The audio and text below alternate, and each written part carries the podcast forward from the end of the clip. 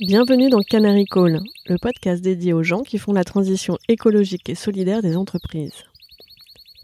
Dans les mines de charbon, le canari, plus sensible que l'homme à la qualité de l'air, alertait les mineurs en cas de fuite de gaz toxiques. Lorsque le canari s'agitait dans sa cage, cela signifiait que les hommes devaient sortir de la mine en urgence. Je suis Perrine Grua et j'ai créé ce podcast pour amplifier la voix de celles et ceux qui réussissent à conjuguer au présent leurs talents, leurs convictions personnelles, les besoins du monde avec leur métier.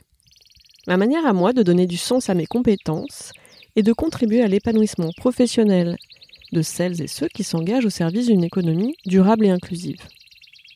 Animée par la curiosité de mieux les comprendre, pour mieux participer à déployer leur impact, j'ai décidé d'aller à leur rencontre. Avec Canary Call, mon objectif est aussi de convaincre de miser sur ces canaris qui sonnent l'alerte et agissent juste à temps.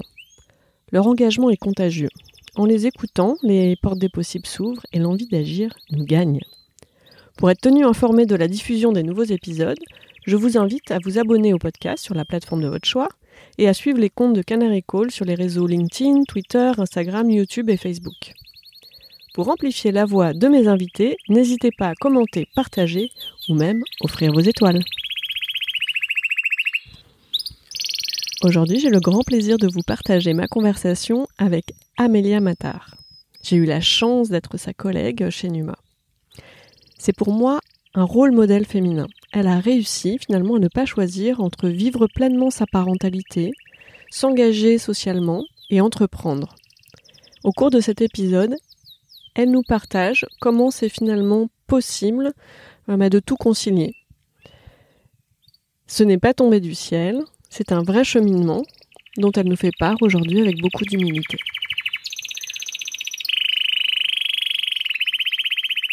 Bonjour Amélia. Bonjour Perrine. Tu es la fondatrice de Coloris, oui. Est-ce que tu peux euh, nous présenter ton entreprise? Oui. Donc, Coloris, c'est euh, une méthode qui permet euh, d'initier les enfants de maternelle au numérique euh, avec deux particularités. La première, c'est qu'on propose des activités euh, sans écran, totalement sans écran.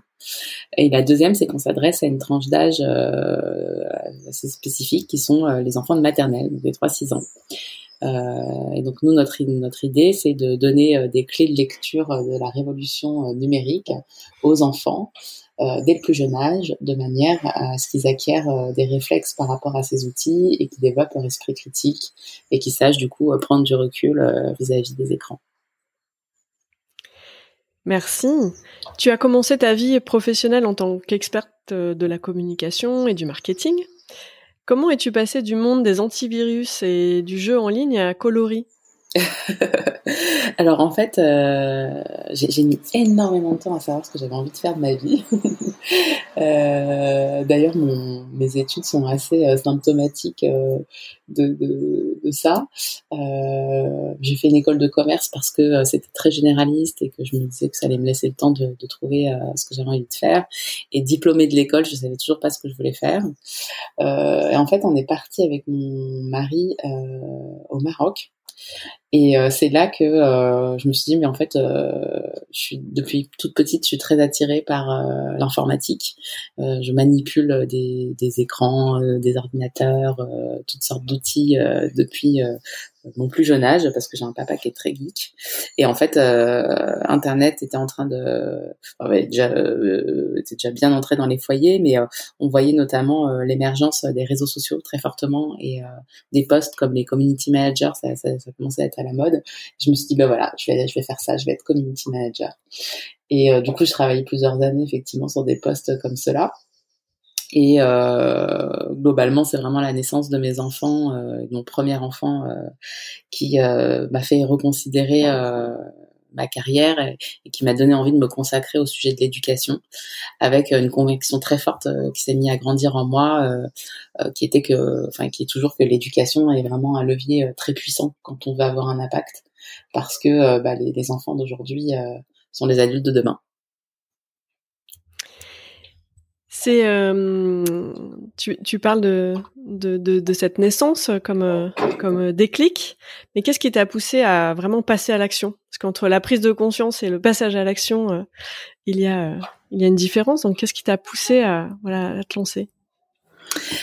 Je crois que c'est un peu une question de calendrier en fait, parce que donc mon fils est né. Effectivement, je me suis rendu compte euh, qu'il y avait en fait euh, des milliers d'options euh, éducatives entre guillemets quand on avait envie de, de faire grandir son enfant et j'avais envie de choisir une éducation de manière éclairée, donc de me renseigner, de voir quelles étaient les différentes possibilités en tant que parent. et donc je me suis mis à lire, voilà, beaucoup de nourrir et avoir une parentalité choisie et pas simplement subi par un, héritage euh, euh, venu de mes parents, ou voilà, une reproduction un peu euh, inconsciente de ce que j'avais moi vécu enfant, même si j'ai une enfance heureuse, voilà, j'avais envie d'être plus acteur en tant que parent. Et mon fils à trois ans est entré à l'école.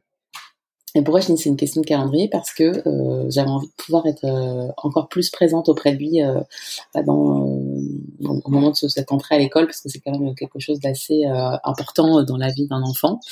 Et je me suis dit, bah en fait, du coup, c'est le bon moment pour passer à l'action, parce que j'avais cette idée effectivement de monter une entreprise.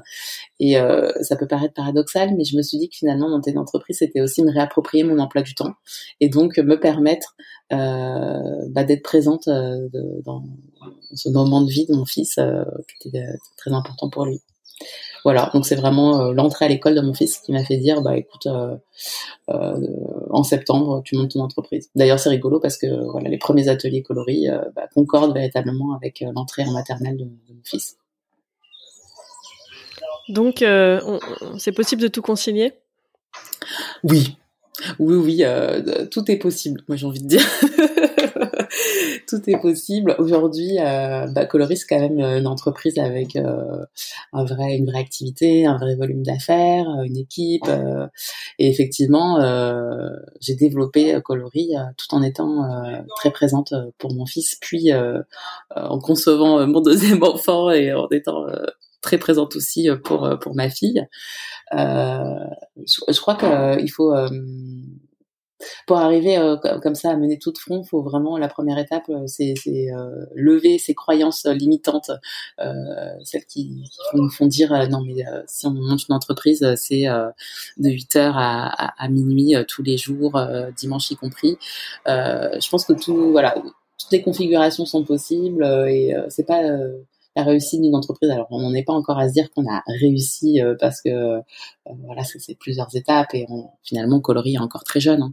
Mais euh, je crois que le temps passé, le temps consacré à un sujet n'est pas un vrai facteur de pour, faire avancer ce sujet. Le, vrai facteur, c'est le focus qu'on y met, c'est l'enthousiasme, l'énergie et, et, surtout, surtout, surtout l'équipe qu'on constitue. Voilà. Ça fait partie de, de la raison d'être de, de Coloris, de, de prouver ça, que c'est possible ou? Un peu. Euh, la, vraie, la première raison d'être, c'est quand même euh, voilà cette idée euh, d'initier les enfants euh, au numérique, mais mais effectivement, j'ai aussi envie de de dire euh, aux, mamans, mais aussi aux papas, euh, enfin voilà, toute personne, et, pas que, ou même aux, personnes qui ont envie de bah, aussi consacrer du temps à d'autres choses que leur vie euh, professionnelle, bah, qu'en fait on, peut faire, on peut, on peut concilier effectivement plusieurs aspects de sa vie. Et justement, je pense que c'est très intéressant d'arriver à trouver un équilibre qui soit juste. ça nous rend d'autant plus épanouis personnellement, professionnellement, euh, sur le sport. Enfin voilà, c'est. Euh, je crois que cette question d'équilibre euh, est quelque chose de très intéressant à regarder. Et comment tu as fait pour savoir faire ça? Comment j'ai fait bah, alors je le dis souvent euh, quand quand on me, on me, pose la question des, des, outils, un peu quand on rentre dans le, le pragmatique de euh, concrètement qu'est-ce qu'on fait? Concrètement, euh, je crois qu'il faut euh, prendre soin de soi. Parce que pour rayonner positivement sur les autres, la première étape c'est bah, d'être bien aligné avec soi, voilà, de, de sentir bien dans ses baskets. Et moi, ce qui me fait le plus de bien, mais pour d'autres personnes ça peut être plein d'autres choses, c'est de méditer. Donc je médite beaucoup, enfin en tous les cas régulièrement je suis pas non plus euh, euh devenue moine bouddhiste, mais, mais j'essaye d'avoir un rendez-vous quotidien euh, avec moi-même et cette pratique, voilà, c'est prouvé, euh, bah, euh, est très efficace pour ensuite euh, euh bah, être focus, euh, savoir se concentrer sur un seul et même sujet, faire fi des, des, de toutes les distractions, de toutes les notifications que le monde moderne nous propose constamment. et voilà, je crois que je crois que c'est vraiment quelque chose pour moi qui a été, enfin, qui est très bénéfique. Après, ça peut être euh, le sport, euh, le yoga, euh, qui est un sport aussi. Enfin voilà, je pense qu'il y a plusieurs pratiques qui peuvent être explorées pour pour arriver à avoir cet état d'esprit de, d'ici et maintenant. qu'est-ce que qu'est-ce que je veux faire de ce moment-là tout de suite C'est ce rendez-vous avec toi-même qui est qui est la clé pour tout concilier alors? Je crois, oui. je crois. Et euh, bah, un autre aspect de ma vie qui me donne beaucoup d'énergie, c'est mes enfants aussi. Je trouve que c'est euh, quelque chose de formidable que de voir grandir ses enfants. Et euh, voilà, quand j'ai des petits moments de stress, évidemment, euh, mes journées euh, ne sont pas un long fleuve tranquille euh, qui découle directement de mes méditations euh, matinales. mais bon, voilà, il y a des stress, il y a des, soucis, il y a des petites angoisses. Mais je trouve que de voir un, enfant rire ou enfin c'est quelque chose qui m'apaise beaucoup. donc je remercie très souvent intérieurement mes enfants parce que finalement je me suis beaucoup élevée à leur contact et je crois que c'est quelque chose qui, qui, est une grande source d'énergie pour moi, d'éduquer mes enfants. Et euh, quand euh, justement on est à, l'heure du juste post-confinement, euh, doucement déconfinement, on a le, le, travail est rentré dans les maisons. Oui on, était plutôt dans, un monde où il y avait d'un côté le travail et, de l'autre côté la, famille et il fallait euh, conjuguer. Euh, toi, en fait, depuis le départ, ta création d'entreprise, euh, elle, elle associe les deux. Oui. Alors, il y a beaucoup de moments où mes enfants ne sont pas là parce que parce que leur présence n'est pas souhaitable pour faire un bilan comptable. par exemple. Non, mais je plaisante, mais euh, effectivement, dans les moments euh, de pure animation d'ateliers, euh, voilà, de, de tests de nouvelles activités, d'événements autour de coloris, bah, je peux très facilement associer mes enfants. Et d'ailleurs, de plus en plus, je vois une petite fierté de la part de mon fils quand il s'aperçoit qu'en fait, bah, c'est le travail de maman et que voilà, il y y a, toute cette activité qui s'organise autour. Et bah, je trouve ça assez plaisant et c'est assez gratifiant de, voir son enfant fier de, sa maman. Euh, mais du coup, c'était euh, effectivement aussi le pari de départ de, me dire euh, j'ai envie d'avoir un, travail bah, qui, soit accueillant aussi pour mes enfants. Quoi. J'ai pas besoin forcément de faire une scission très très nette entre ma vie pro, ma vie perso voilà, j'aime bien cette idée effectivement que, mes enfants euh, soient les bienvenus euh, sur mon temps de travail. Oui, c'est intéressant euh, d'entendre que un projet professionnel peut être un projet personnel, un projet de vie aussi. Oui, oui, oui, c'est aussi un projet de vie effectivement. encore une fois, l'idée c'était de pouvoir me, réapproprier mon temps sur quelque chose qui me passionne, qui fasse sens, qui, qui, apporte aussi aux autres aux, autres enfants quelque chose d'important. Euh, voilà, c'est un peu la conjugaison de, de plein d'aspects, et dont celui-là, tu as tout à fait raison. tu es euh, certifié Google AdWords, tu es la reine de l'achat de clics.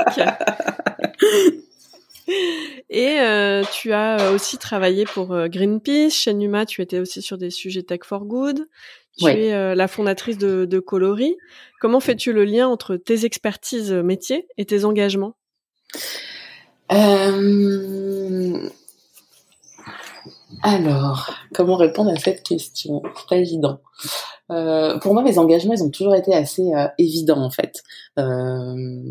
C'est marrant parce que j'en discutais encore il y a pas très longtemps hier avant-hier avec une amie avec laquelle je déjeunais et on parlait de à quel point l'éducation qu'on a reçue bah, un impact sur l'adulte qu'on est aujourd'hui. Et je lui racontais que moi j'ai toujours observé ma mère euh, très chari enfin j'ai une maman qui est très charitable en fait et qui fait très attention euh, euh, à ce que euh, les personnes qui l'entourent euh, bah, ne soient pas dans, dans, des situations compliquées. Et quand elle est face à des situations compliquées il peut s'agir de, de quelqu'un dans la rue ou, ou quelqu'un qu'on connaît qui est en difficulté bah, j'ai toujours vu à l'écoute et, et, secourir les autres quoi véritablement c'est ça enfin elle a toujours fait preuve d'une très grande générosité et euh, elle s'est toujours montrée très sensible euh, aux difficultés euh, des autres, aux difficultés de son environnement et je crois que c'est quelque chose qu'elle a vraiment transmis et voilà, je me suis toujours sentie mal face à une situation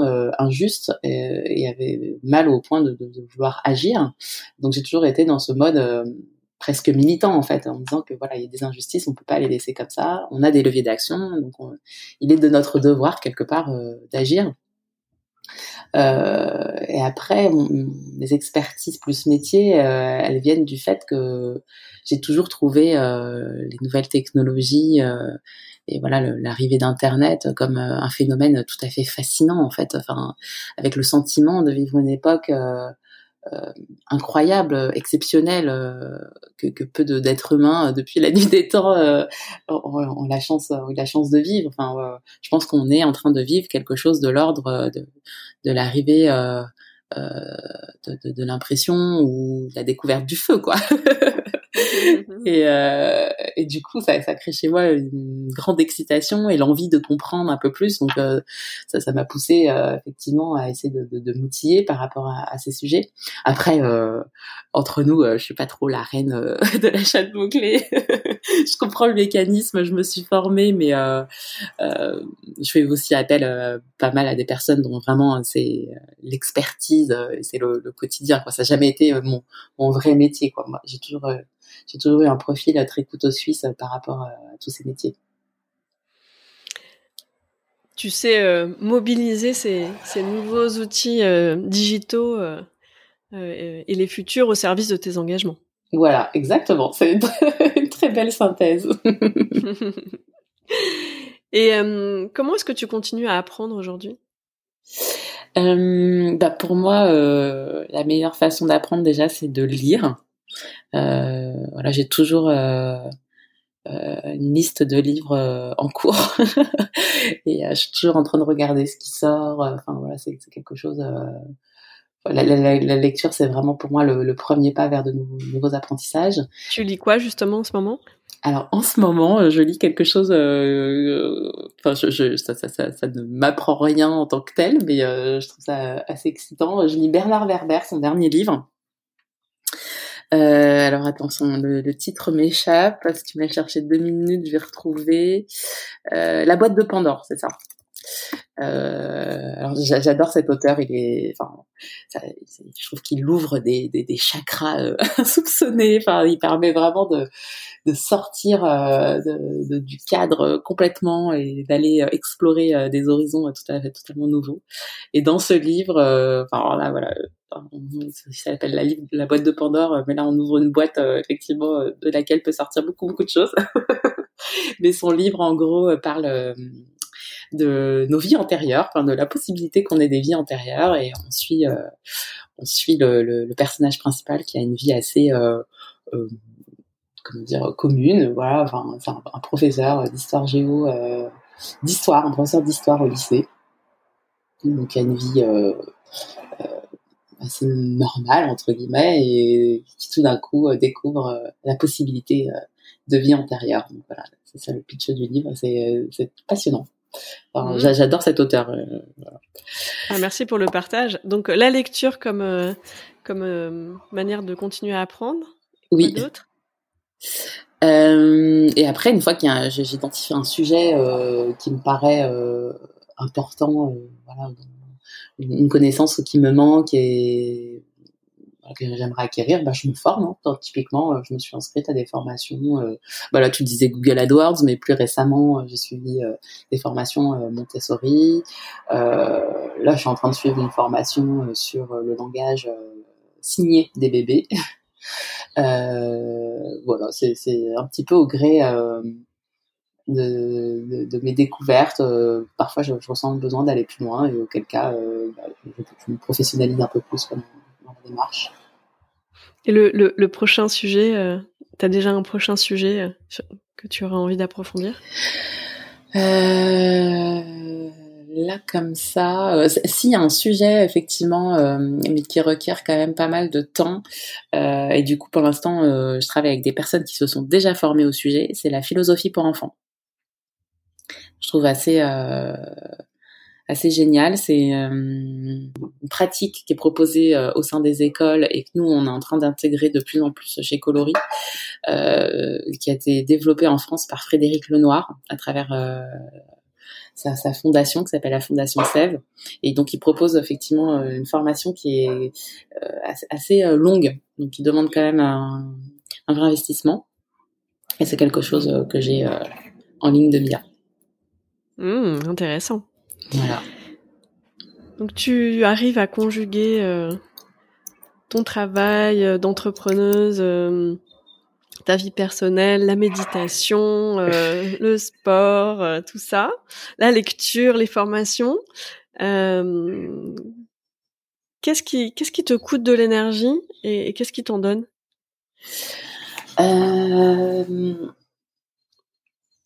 Ben, ce qui me donne de l'énergie, euh, globalement, euh, sont les autres. Hein, euh, c'est les, rencontres. Je me rends compte, par exemple, chez Coloris, c'est régulièrement pour moi une grande joie de, constater qu'on a réussi à former une équipe d'individus absolument géniaux. Enfin, chaque personne chez Est absolument génial.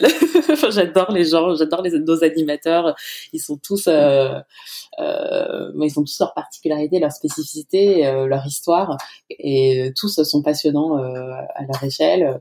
Et en, en support, pareil, les, les, personnes euh, qui accompagnent les animateurs, bah, chacune d'elles a une histoire. hyper intéressante et ce sont toutes des personnes je trouve solaires qui dégagent quelque chose de d'assez euh, d'assez chouette. Enfin, effectivement, le contact avec chacune d'elles est bah, énergise, quoi. Enfin, donne envie d'aller d'aller plus loin, de, de continuer. Euh, euh donc ouais, enfin, j'aime, je suis toujours en, euh, très friande de nouvelles rencontres euh, de, de, personnes qui ont des parcours, enfin, pas forcément typiques. je pense que chaque personne a, on a tous un parcours hyper intéressant dès lors qu'on on y porte un intérêt. Et je trouve que voilà, j'aime bien m'intéresser à, la vie des autres, à, leur cheminement. Euh, J'ai dit tout à l'heure, mes enfants me donnent énormément d'énergie. Enfin, je trouve que l'enfance, c'est cette période euh, de, joie très spontanée. Euh, c'est on, on, voit rarement des adultes euh, qui peuvent s'éclater autant que des enfants quoi. Enfin les enfants euh, c'est l'éclat total quoi quand ils sont en train de jouer avec euh, leurs copains ou même avec nous de chahuter et cette espèce de d'effervescence de, joie que je trouve vraiment génial qu'il faudrait qu'on puisse garder toute sa vie quoi. Enfin, cette, justement la méditation c'est cette, cette intention d'être plus présent ici et maintenant mais les enfants ils ont ça de manière très très naturelle en fait très intuitive quand ils jouent ils jouent quoi quand ils s'éclatent ils s'éclatent il n'y a, pas de limite dans les décibels des, des, rires qui éclatent. Enfin ça peut voilà c'est la joie incarnée je trouve. Dès lors que on leur donne ce cadre bienveillant qui leur permet d'exprimer cette joie je trouve ça assez formidable. Et, euh, et j'ai un petit bébé euh, qui a, enfin un petit bébé, elle va avoir 14 mois, mais pareil, euh, c'est une période de vie où voilà, on est dans, pareil, c'est cette, joie, ces grands sourires, ces rires, c'est une énergie sans fin. on entend ton, ton sourire quand tu parles oui. de ça. Et, et qu'est-ce qui qu'est-ce qui t'en coûte? Euh, L'ennemi haché. ça, ça me coûte beaucoup d'énergie. Qu'est-ce qui me coûte de l'énergie? Bah, la vie, c'est aussi parfois des interactions qui sont moins simples, des personnalités avec lesquelles la communication est moins fluide voire euh, parfois il y a des accros et euh, forcément je trouve que ces, moments, euh, ces, difficultés relationnelles, ça, ça coûte de l'énergie, je trouve. C'est vraiment très énergivore. J'essaie de, limiter le plus possible, le plus possible ça. Je pense qu'on peut on peut avoir des relations, même avec des personnes avec lesquelles c'est moins évident qu'avec d'autres. Euh, essayer de pacifier le plus possible les relations. Je pense que c'est c'est un bon moyen de, sauvegarder euh, son énergie, d'économiser son énergie. Hmm. Et comment, euh, quand tu rencontres ces, obstacles, comment est-ce que tu, comment est-ce que tu les gères? Alors, je suis pas formée à ce sujet, mais euh, tu vois, typiquement, ce serait un bon sujet sur lequel me former. mais je connais les, les, grands principes pour, bah, pareil, avoir lu quelques bouquins là-dessus. J'essaye d'utiliser ce qu'on appelle la communication non violente et, euh, et j'essaye euh, de me recentrer sur euh, mes leviers d'action à moi. C'est très compliqué. D'ailleurs, on y discutait tous les deux il y a pas très longtemps, mais c'est très compliqué d'avoir un impact, d'attendre des autres qui changent. la véritable impact qu'on puisse qu'on peut avoir, c'est sur soi. donc, quand on est très très en colère bah, on peut euh, soit attendre euh, et diriger sa colère contre l'autre et attendre que cette colère euh, bah, soit suffisamment forte pour modifier le comportement de l'autre. Mais je pense que c'est assez délétère d'agir comme ça, on peut essayer de, voir comment on peut réguler cette colère et appréhender les événements de manière différente. J'essaye le plus possible d'agir sur moi, et euh, quand j'ai besoin de faire passer un message, euh, bah, de manière euh, la plus non violente possible, quoi, avec ce protocole de communication que je trouve très intéressant. Quelle est le, la démarche ou, ou, le projet ou la réalisation au service de la transition écologique et, et solidaire dont tu es la plus fière? Euh, Alors en tant que communicante, je me souviens d'une campagne de communication euh, que j'ai orchestrée avec Greenpeace, euh, dont j'étais très fière.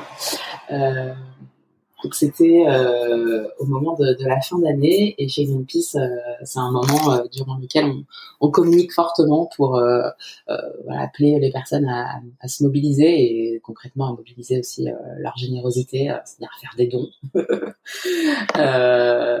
et on avait décidé de détourner la série Game of Thrones à travers un une courte vidéo qui était extrêmement bien réalisée. On avait vraiment l'impression d'être dans la série.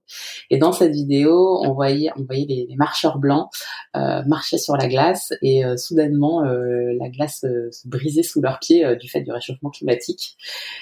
et du coup, on voyait le, leur chef s'effondrer dans les eaux glacées de manière assez ridicule et très drôle. Énorme. Ça donne envie de la regarder. Ah là, mais euh, faut voir. Et donc cette vidéo a eu euh, plus de 3 millions de vues euh, sur tous les, les médias en France. Euh, je crois que YouTube, on était quasiment à un million. Euh, sur Facebook, on a, enfin, ça, a été très très très viralisé.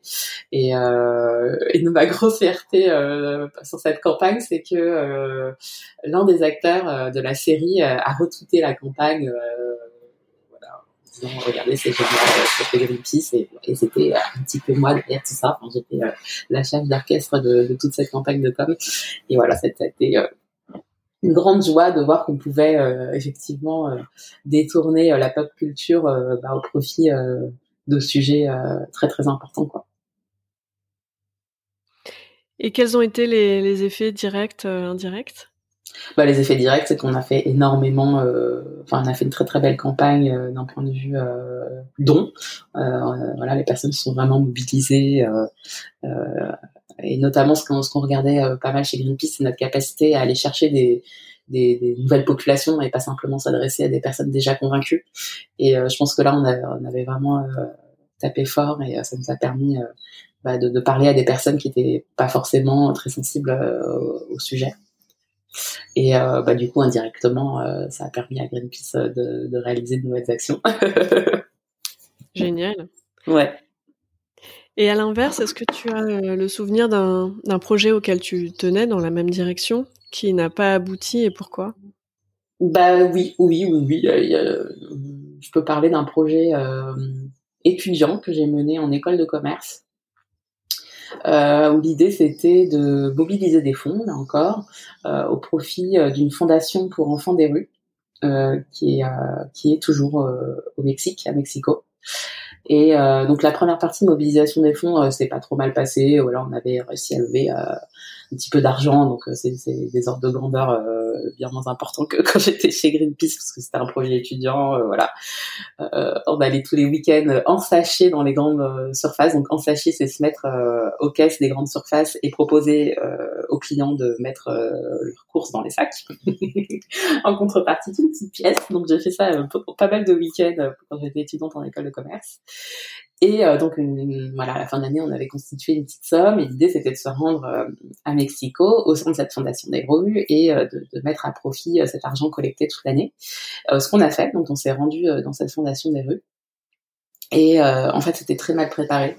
ça a été un choc psychologique pour tout le monde.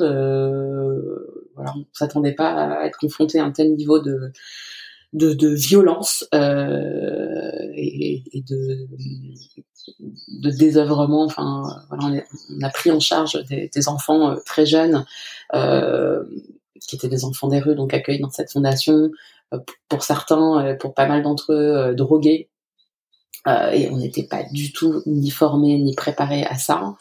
Et ce que ce que j'ai trouvé très dommage dans ce projet, c'est que cette somme qu'on avait collectée toute l'année, bah on l'a mise euh, à profit pour euh, voilà faire des travaux dans la fondation, pour emmener les enfants euh, faire des activités à droite à gauche, mais on n'a pas du tout pensé une stratégie pérenne par rapport à ces enfants. Et dès qu'on est reparti de cette fondation, bah, le projet on est resté là.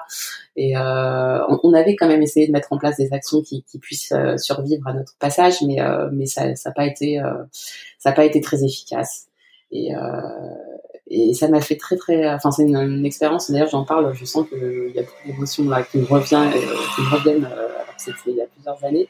Euh, ça a été très douloureux en fait de voir ces enfants dans cette situation et euh, d'être dans cette impuissance par rapport à par rapport à la situation de rentrer chez nous euh, et de se dire bon bah voilà en fait leur vie va reprendre au sein de cette fondation qui dysfonctionnait pas mal euh, est-ce qu'on a véritablement réussi à leur apporter quelque chose? Pas véritablement non. Euh, voilà ça a été vraiment quelque chose de, douloureux.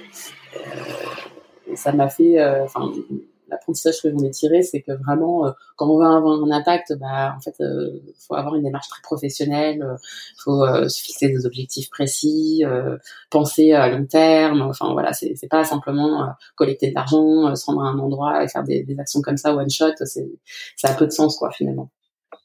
Mmh. Voilà. Passionnant.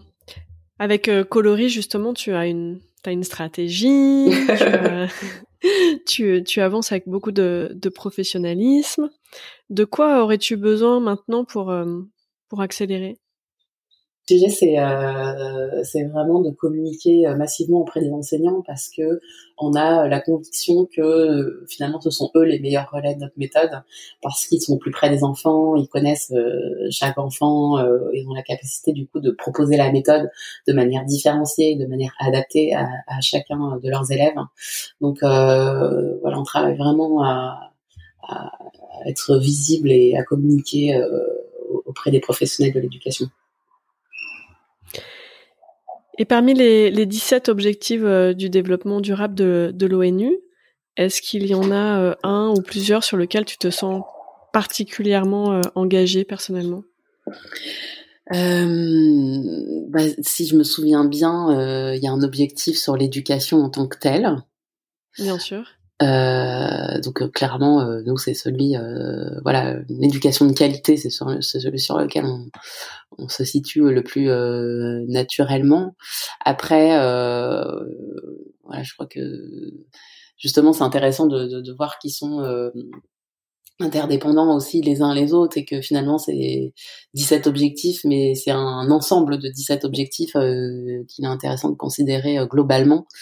Euh, moi il y a quelque chose euh, qui me touche beaucoup bah, c'est plus voilà tout ce qui est lié au, au climat. Enfin je pense qu'il y a une vraie urgence à agir très fortement très rapidement sur ça.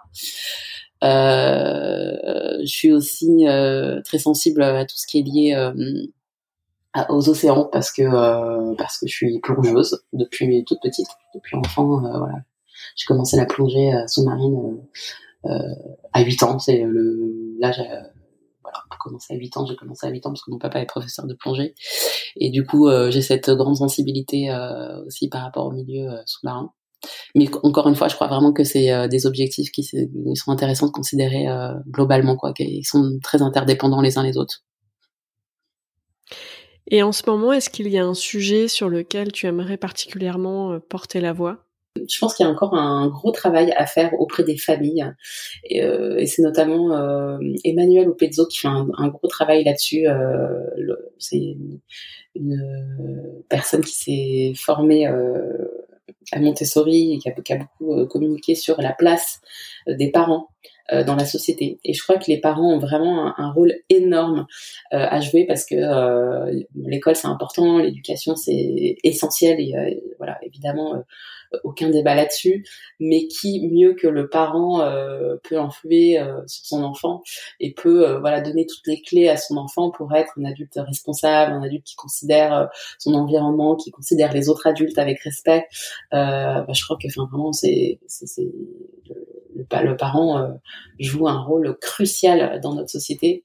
Et du coup, euh, je suis très admirative d'initiatives qui visent à redonner du pouvoir euh, à des parents qui sont dans des situations compliquées. Enfin voilà, quand on est par exemple dans une situation économique difficile, bah, c'est très compliqué de d'avoir de, de, jouer pleinement son rôle de parent parce que bah, tout simplement on est parasité par euh, des soucis euh, euh, bah, primordiaux de comment euh, j'assure un cadre de vie correct, un quotidien correct à mes enfants. et du coup, ça peut parfois se faire au détriment bah, voilà, d'une attention particulière sur la parentalité qu'on a envie de, de proposer, l'éducation qu'on a envie de proposer. Et, je pense que du coup, c'est très important d'accompagner spécifiquement ces familles et de leur redonner confiance en leur capacité d'avoir un impact sur leurs enfants et leur donner confiance en, leur capacité de, parents. Euh, je pense par exemple à une initiative qui s'appelle euh, Mille et un mots à, vérifier, mais je crois que c'est bien ça. Euh, qui part du constat qu'en fait la plus grande inégalité qui existe aujourd'hui d'un point de vue euh, social, c'est euh, l'inégalité euh, langagière. Et quand on a un déficit de langage en tant qu'enfant, bah, ça va provoquer des difficultés d'apprentissage énormes. Et si on arrive à résoudre ce déficit de langage, bah, en fait, on, va permettre à l'enfant bah, tout simplement d'apprendre plus facilement et du coup d'avoir des, des, résultats scolaires plus meilleurs. Et du coup, ce bain engagé, il est très important de 0 à 3 ans, donc juste avant l'entrée à l'école. Et euh, du coup, c'est une, association qui euh, euh, re, comment dire sensibilise euh, toutes les familles, notamment les familles euh, bah, qui n'ont pas cette sensibilité euh, par rapport au bain engagé, à, à l'importance de lire des livres à son enfant. Et c'est pas parce qu'on est dans une difficulté économique qu'on n'a pas la possibilité, bah voilà, d'aller à la bibliothèque ou et de prendre ce temps quotidien de lecture avec son enfant et de, de prendre conscience de cette importance d'étayer le langage de l'enfant parce que c'est cet étayage euh, du vocabulaire qui va lui permettre ensuite bah, d'avoir accès à des apprentissages, de comprendre euh, le problème des mathématiques euh, ou les, activités proposées par Coloris, par exemple. Mais et du coup voilà, je, je, crois qu'il y, y, a un vrai sujet sur la parentalité qui est encore assez peu, enfin on en parle trop peu encore, je trouve, de la place du parent dans la société. Voilà. Merci beaucoup euh, Amélia pour, euh, pour ces jolis partages de, de références et pour euh, nous transmettre aussi ta passion pour l'éducation et le rôle des parents. pour conclure, est-ce qu'il y a une musique ou un titre que tu aimerais écouter là maintenant tout de suite?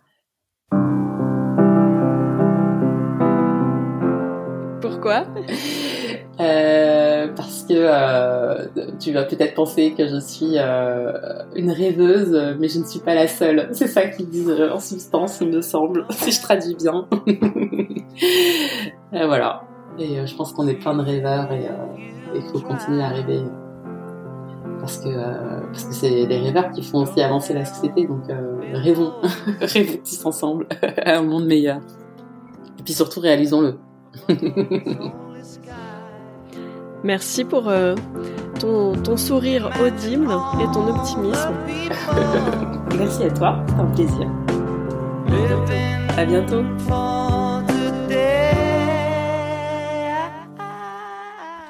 Merci pour votre écoute. Si vous voulez avec moi amplifier la voix de mon invité, je vous invite à mettre des étoiles sur votre plateforme d'écoute préférée de podcast, à partager les posts des réseaux sociaux de Canary Call sur euh, LinkedIn, Twitter, Facebook, Instagram, YouTube.